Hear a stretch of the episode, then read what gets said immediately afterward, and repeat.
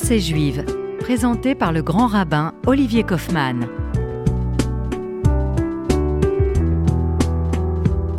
Très heureux de vous retrouver pour cette nouvelle page de Chavuta, de réflexion, de pensée juive, toujours euh, précédé de ce chant Am Israël Chai qui nous fait chaud au cœur et par lequel nous sommes de tout cœur avec nos frères et sœurs en Israël.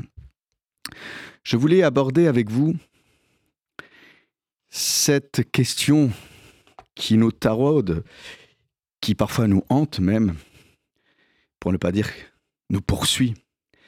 La question euh, de ces événements euh, euh, dramatiques qui ont, à un moment donné, interrompu par le texte biblique, qui ont interrompu le long cours, le long cours de l'histoire du peuple juif, à savoir la faute du veau d'or, ce que nous appelons Egel Hazahav. Oui, lorsque Moïse apprend de la bouche du Créateur que le peuple d'Israël est en train de se corrompre en bas de la montagne et que Dieu lui dit L'Ech, Red, va, descend, qui chichet amecha, car ton peuple s'est corrompu. Moïse descend. Rachi, célèbre exégète champenois, nous explique qu'il n'y a pas juste l'ordre de descendre, mais il y a l'ordre d'aller. À choisir, on aurait pu se contenter de l'air, va, va rejoindre le peuple d'Israël qui se trouve dans une situation quelque peu difficile. Pourquoi rajouter descend Et le Rachi euh, en question, dans son commentaire, nous explique que par cette formule assez étonnante, Red Migdoulatra, descends de ta grandeur, descends de ton piédestal, va rejoindre le peuple. Moïse, qui aurait pu rester dans cette sphère céleste, eu égard au contact intime et privilégié qu'il avait avec Dieu, 40 jours, 40 nuits, à euh, euh, étudier euh, ces textes que nous allons recevoir, en l'occurrence les dix paroles, le décalogue, les dix commandements. Il aurait pu se draper dans sa dignité de chef et rester en haut euh, de son piédestal. Mais dans les moments dramatiques traversés par le peuple, les leaders, les chefs, celles et ceux qui sont dépositaires de l'autorité, du savoir, du pouvoir, doivent à un moment donné relever les manches et rejoindre le peuple qui souffre ou qui se trouve dans une situation euh, complexe. Dieu donne une leçon à Moïse. Va, descends de ta grandeur en dépit du titre euh, et de la fonction importante que tu occupes, ce n'est pas déshonorant à un moment donné de rejoindre un peuple qui n'est pas dans une situation exceptionnelle.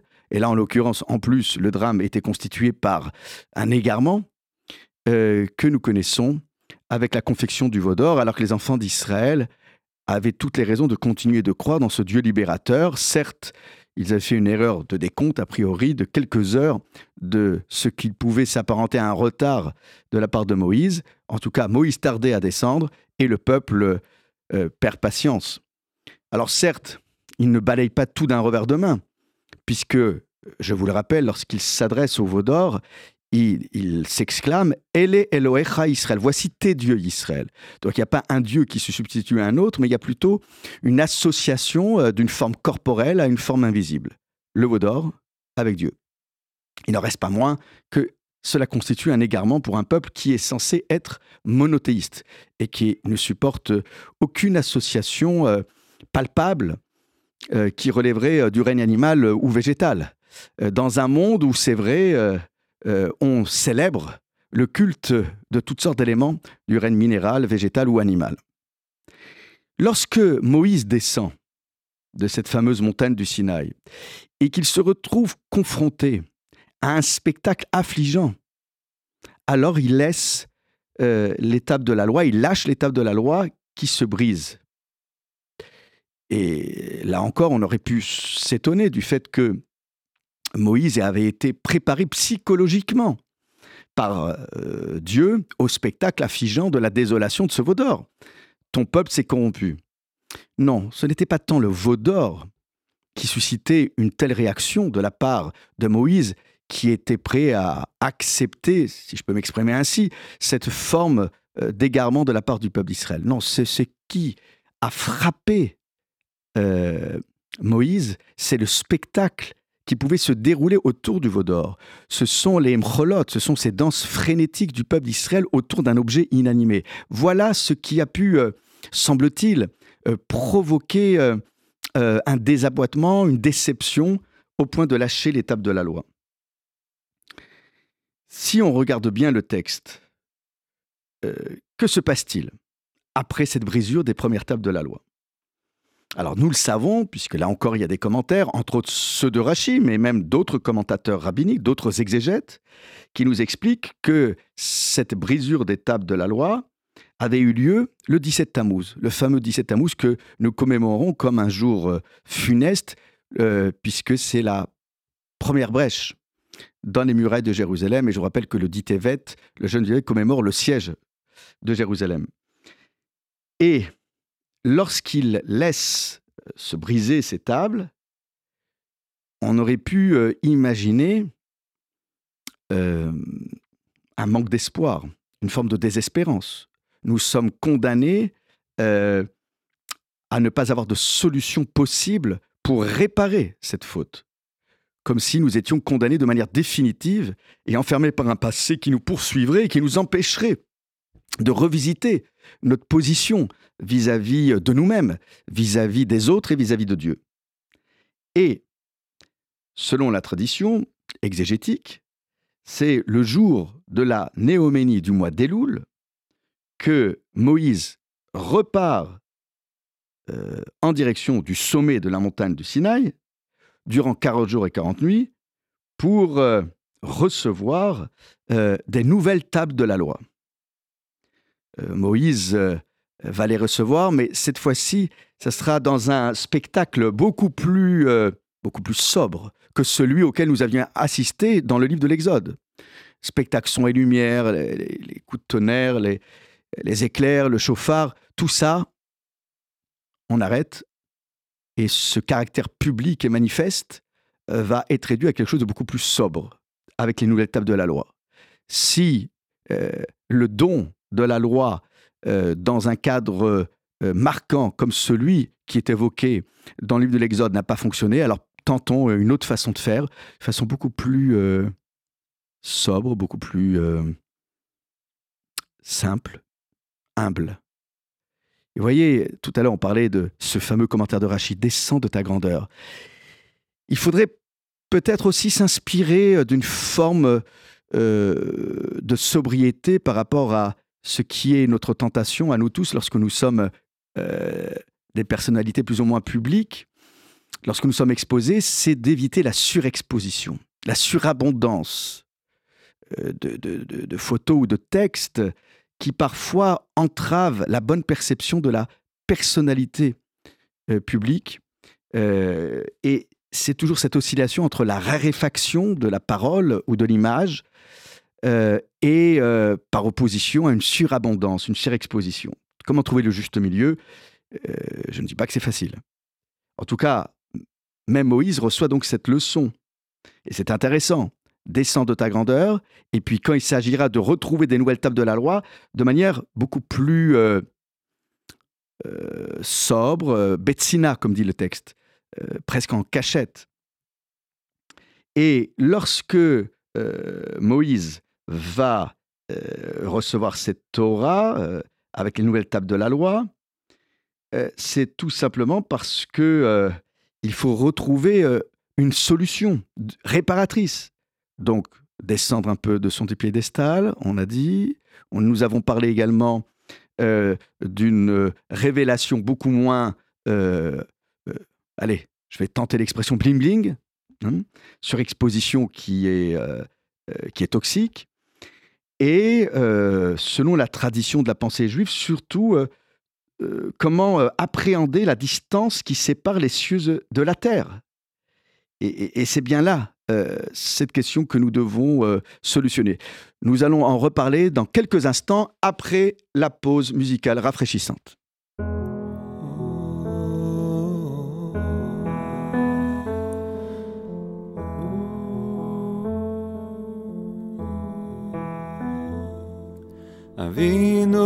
מלכנו, חוננו בנינו. אבינו מלכנו, חוננו בנינו, כי אין בנו מעשי. אבינו מלכנו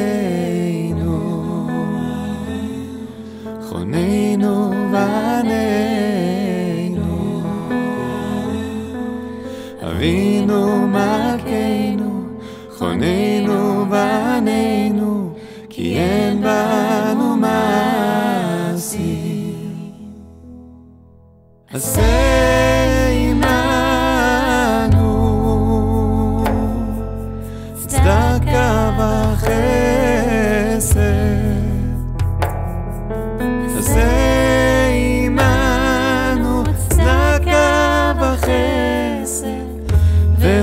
yeah.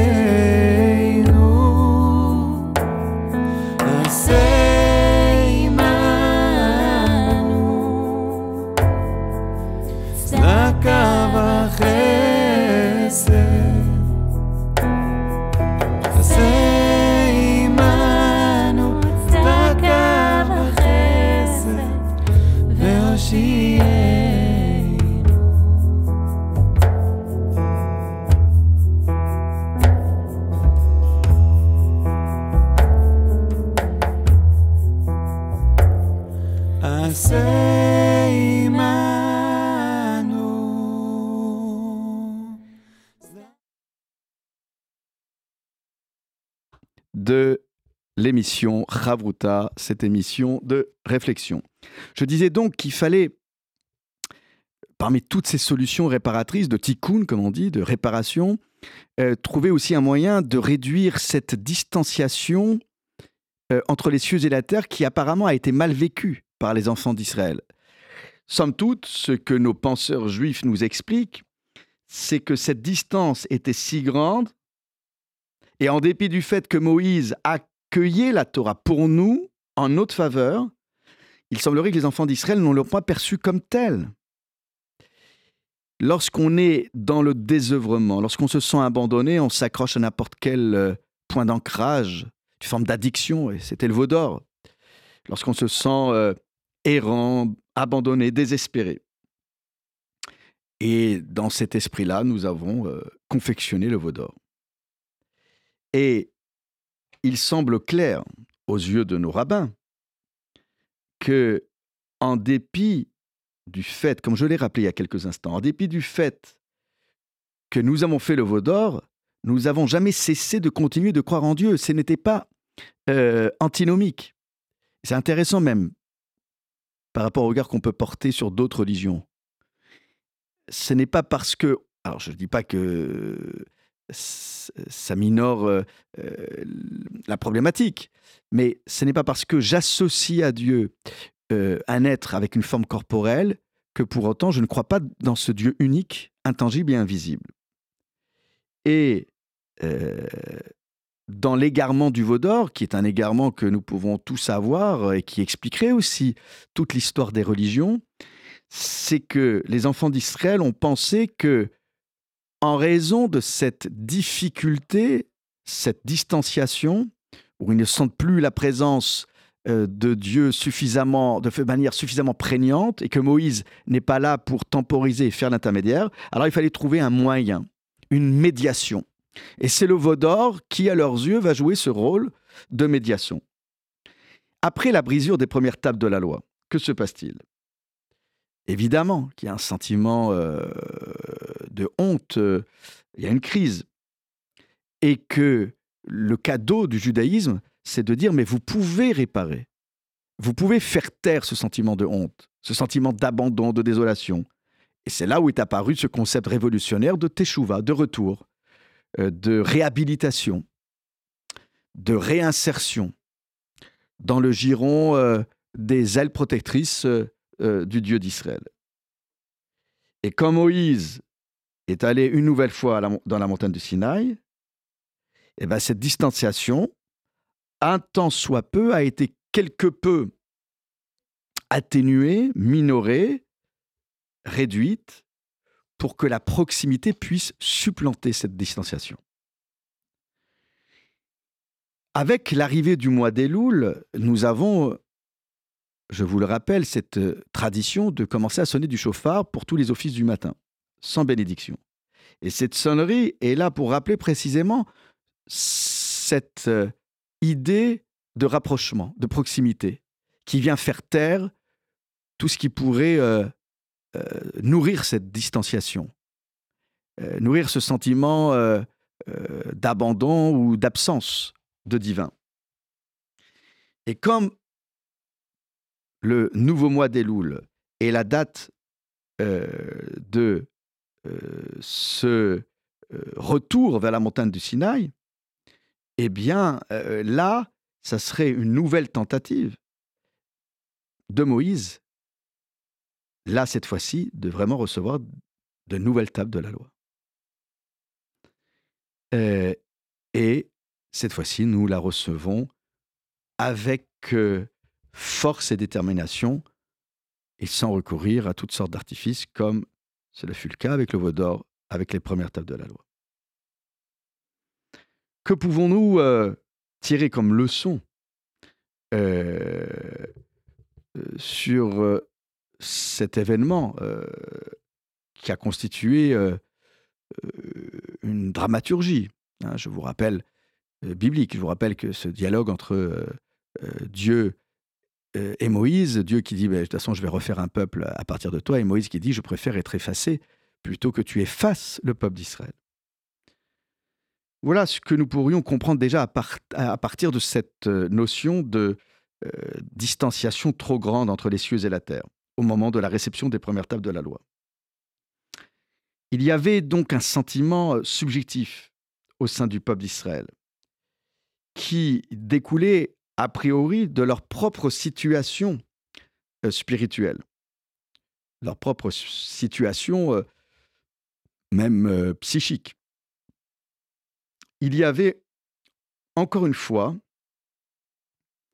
euh, une inadaptation euh, au caractère euh, exceptionnel de, la Torah. Alors certes, ils s'étaient préparés pour recevoir la Torah, mais cette préparation n'avait peut-être pas intégré ce paramètre que cette Torah est à la fois un élément euh, divin, d'émanation divine, divine pardon, qui transcende les corps et les esprits de chacun d'entre nous, mais qui doit descendre sur terre et qui doit prendre une forme humaine, réhumaniser la Torah.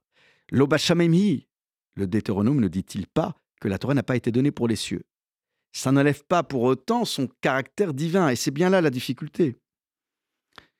À force de vouloir vulgariser la Torah, euh, nous pourrions sombrer dans l'écueil de la simplification.